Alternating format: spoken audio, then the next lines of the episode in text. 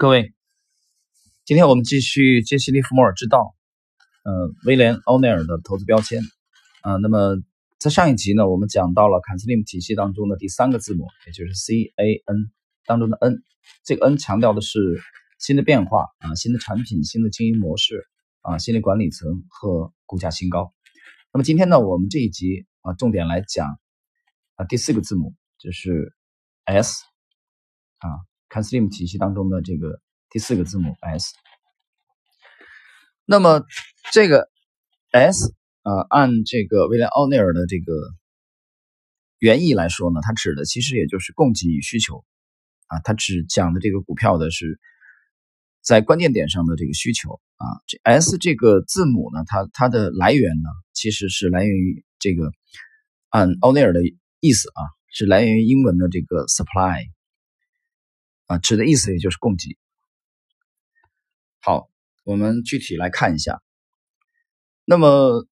供求关系啊，供需法则，你会发现它，呃，其实不单是基本分析的投资大师在研究啊，其实趋势投资也在研究。啊，你去读价格啊，这个比较信奉价格的啊，这些投资大师们，他们对供供求关系的法则都非常非常重视。那今天这个这一集啊，我们重点谈它的这个 supply，就是供给。那么股票供给量，呃，奥内尔呢，他举了一个例子。其实我们啊，举个例子啊，就按奥内尔的这个原著当中的意思，比如说，它是一只股票发行了五十亿的啊股的股份，由于它的供给量太大了，所以一般的啊，没有这个很大的资金需求、巨大的购买量的话，这股价呢很难被推高，对不对？我们都知道物以稀为贵。对吧？买进的啊越多，那股价的这个才有可能会上涨。但是换言之，如果是一个这个只有五千万啊，只有五千万，那么只有它的百分之一的这个规模，发行了只发行五千万股，那么稍微的适量的这种购买啊，就可以推动这个股价的上涨。所以这从一般的这个概念当中，就是也就是说，之前的比如在中国股市早期的时候也是这样。啊，就流通盘特别大的股票啊，没有什么人愿意去炒它，或者也很难炒得起来，因为当时中国 A 股的这个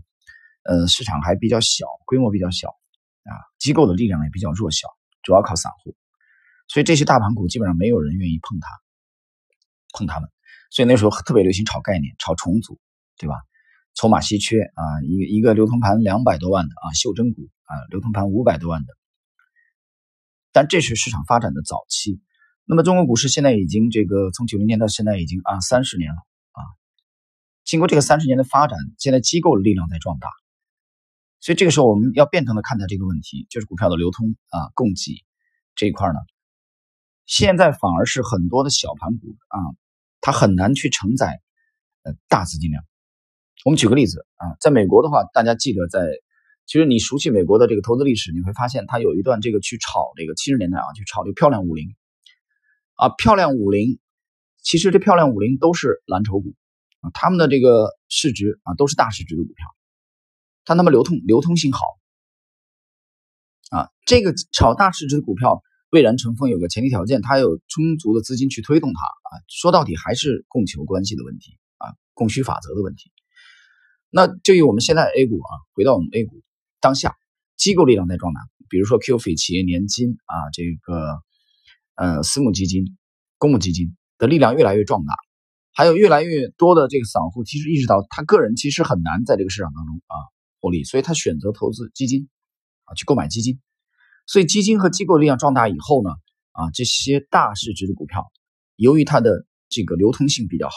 啊，你想一个小的股票啊，一个小盘股啊，如果这个机构去买啊建仓困难是一方面，它很难搜集到足够的筹码在短时间内。啊，那么后期的派发也会成问题，啊，在当年的这个康达尔，ST 康达尔九八年之后的朱焕良他们的这个操作，有兴趣的人就去可以复盘一下，啊，就你后期出货是有问题的，啊，没有谁把股票一直拿着不动的，尤其像中国的这个基金的这种考核的模式啊，啊，季度也好，半年呃两个季度也好，或者一一年四个季度也好，啊，总体来说还是倾向于中短期的啊。它和国外的这个海外的基金经理的考核机制还是有很大的区别，啊，国外的相对来说比较长一些。呃，那么白居易不是有首诗嘛，对吧？仕欲须烧三日满啊，辩才嗯，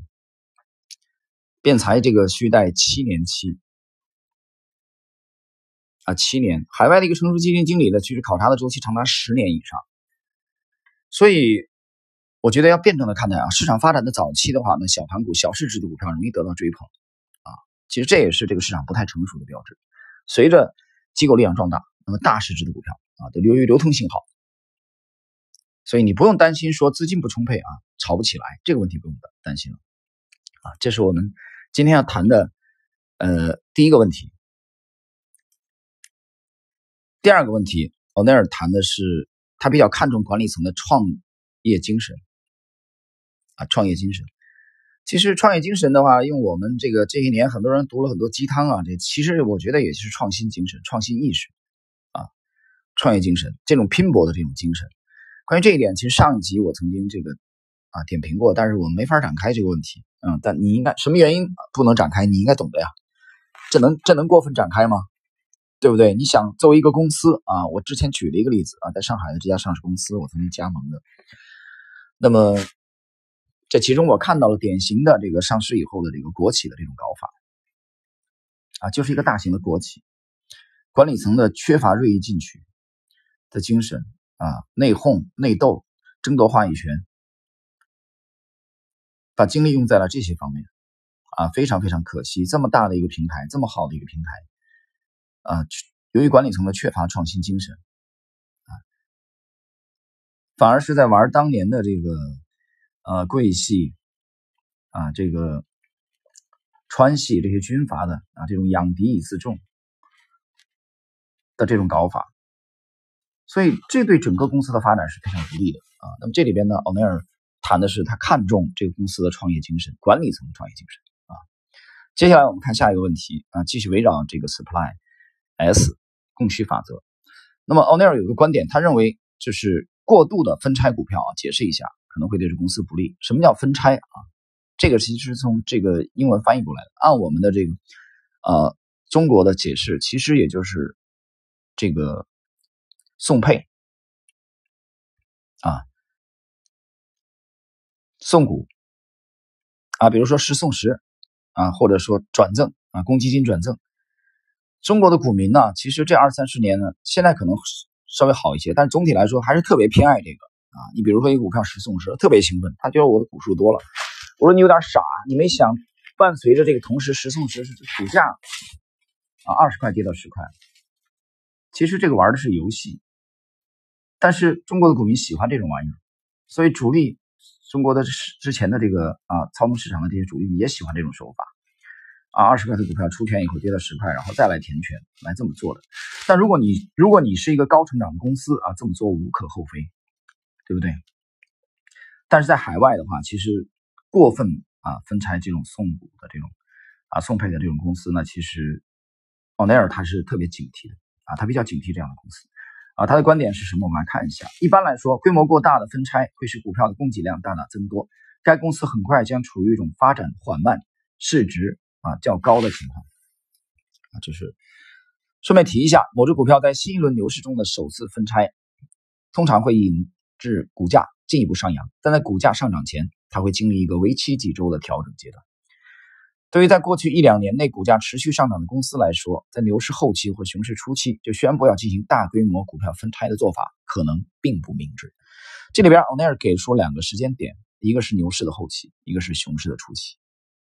最后，啊，结论性的来了一句话：可惜很多公司却正是这么做的。这些公司基本都认为降低其股价会吸引更多的投资者。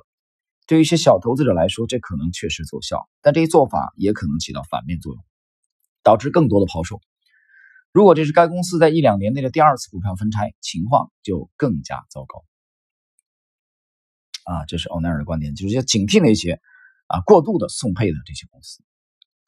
所以海外呢，其实他们尤其基金经理，他们特别看重这个分红啊。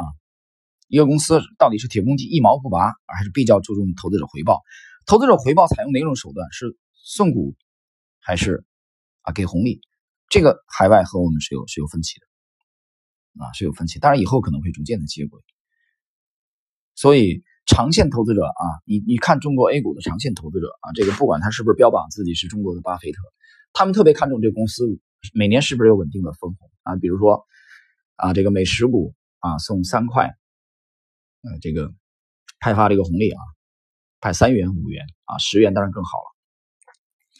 这个稳定长期的啊，他们对这个特别看重。你去研究一下国内一些做价值投资的啊，他们对这个指标特别特别看重。好，这是今天讲的第二个问题啊。我们来看第三个问题啊，关于这个供给，欧内尔认为关注那些在公开市场进行回购的公司啊，在大部分情况下，当某一个公司，尤其是那些符合 c a n s l i n 标准的中小规模的成长型公司。在某一时间内持续在公开市场上进行回购的话，这往往是一个好的预兆。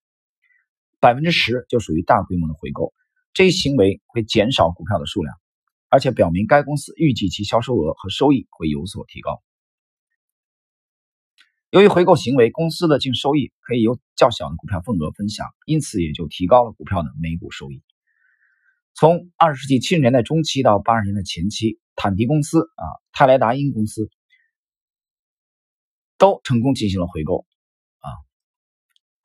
那么一九八三年啊，坦迪公司它指的是复权以后啊，股价从二点七五美元涨到六十美元。泰莱达因公司则从一九七一年的八美元上涨到一九八四年的一百九十美元啊，这当中花了十三年的时间啊，十三年的时间从八块涨到了一百九十块。泰达因公司先后进行了八次回购，从而将其市值从八千八百万美元。降低至一千五百万美元，而其每股收益也从零点六一美元增加到近二十美元。那么，一九八九和九零年啊，IGT 公司宣布将回购百分之二十的股票，而到一九九三年九月，其股价已经上涨了二十多倍。所以，这是奥内尔的这个观点，就是他觉得要重视这种回购自己啊公司股份的啊这种股票。他认为这个因素啊，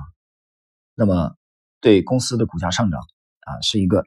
正有具备有正向的推动作用啊，这是奥尼尔本人的观点。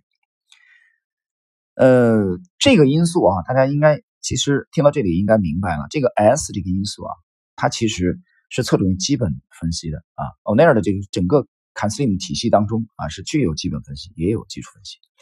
好，我们来看啊，今天这一集比较简短啊，我们来看今天的这个。呃，下一个，奥尼尔的观点：负债率较低的公司啊，往往较好。啊，负债率不要太高。找到一只流通量合适的股票以后，还要关注一下该公司的总股本、中长期负债以及债券所占的比重。通常来说，负债率越低，这家公司就更加保险，表现也更为优秀。债务成本比较高的公司，一旦遇到利率提高或是更为严重的经济衰退，其每股收益就会受到重创。这些高杠杆率的公司往往实力不济，而且承担的风险也大为提高。对于所有合格的投资者和自己拥有住房者来说，最重要的一点是，贷款额度永远不要超出自己的还款能力。过多的负债会使所有人、公司以及政府深受其害。啊，这是奥尼尔的观点。其实我觉得这一点啊，就这一点来说啊，奥尼尔其实本身啊，我们认为他是一个非常鲜明的这个趋势投资的这种风格。但就这一点来说，它整个我讲了，看 Slim 体系当中，它既有这个趋势投资的，看重市场表现、市场行为的，啊，又有这个基本分析的。比如说我们之前讲的四个字母啊，C 当季收益，A 年度收益增加，啊，那么 N 啊新产品、新模式、新管理层、股价新高啊，这当中如果说涵盖了市场行为的话，那么今天的这个啊今天讲的这个字母 S Supply，它指的又是基本分析的因素。所以这点来说，它和基本分析价值投资那块其实没有很大的，没有多大区别。我认为，你比如谈负债率这一点啊，就更没有区别，基本上完全一致。如果你不信，你可以读一下美美国有一个非常传奇的基金经理人，他是一个价值投资的，叫约翰奈夫，也有翻译成约翰涅夫，啊，聂卫平的聂，啊，中国古代不是有聂小倩嘛，啊，这个桑尔桑尔聂有翻译成约翰聂夫的，有翻译成约翰奈夫的。啊，我们习惯于，因为我读的第一个版本的时候是约翻译成约翰奈夫，约翰奈夫他就是一个价值投资的基金经理人啊，非常知名的。他对这个负债啊、低负债这一块就非常看重，有兴趣的去读一下他的这个传记啊。好，我们来看这个今天的最后一点。那么奥奈尔的这个总结性的啊，他说评估供给与需求的情况，衡量某只股票供求情况的最佳方式啊，就是关注其每日的这个成交量。这里边呢，他嗯提到了自己的这个创建的这个呃 Investors Daily，也就是投资者商业日报，在他的当日的当中提供啊这个股票的市场行为。那么同时，啊，奥内尔最后总结性的讲到，只要应用 CanSlim 体系，任何规模市值的股票都可以买入。也就是说，你无论大市值、小市值都可以买，但小市值的股票，不论是上涨还是下跌，波动都更加剧烈。剧烈，有的时候市场的重心会从小市值股票转为大市值股票，反之亦然。我们更为推荐在公开市场进行回购以及管理层持股比例可观的公司。啊，奥内尔最后总结性的讲了一句。管理层持股啊比例比较高啊，如果说你管理层对这公司都不看好，你手中基本上没有持有这公司的股份，那至少外界可能会解读为你对这这个公司的经营或者长期的发展前景并不是很有信心啊。当然这只是一个指标而已啊。呃，好了，朋友们，那么今天呢关于这个 S。啊，CanSlim 体系当中第四个字母的我们的解读呢，就到这里。今天这期非常简短，最后呢，其实讲两句吧，因为有些人又难免的会提到行情，行情，我讲的很清楚。关于行情，我们在这个解读的节目里，其实没必要每天去讲。呃，我们对行情的比较密切的跟踪呢，其实在半不红的知识星球当中啊。就我们现在而言，我们这个庚子年的，我讲了庚子年，我们要求自己的建仓的啊。买进股票的次数啊，不超过我们争取不超过五次，但是 在这个过年之后啊，我们已经动用了第一次。到目前为止，这个股票的表现啊，非常的出色，远远的跑赢了这个指数啊。包括在近期啊，它的所在的行业的相当的股票在调整的情况下啊，所以我们现在手中的第二笔买进的啊这个机会依然在等待。啊，在观望，在观察，啊，我们在处于这个时刻在修正瞄准镜，准备狙击的啊这种状态。关于这个第二笔准备狙击的是哪些行业啊？哪个具体的行业在之前的一周啊之前的这个半不红的知识星球当中啊，我已经呃明示出来了啊。我们第二笔准备建仓什么行业？好了，朋友们，今天呢，我们这个节目的时间啊就到。这里了，在下一集我们将继续欧内尔的投资标签的呃，看斯林体系的下一个呃字母。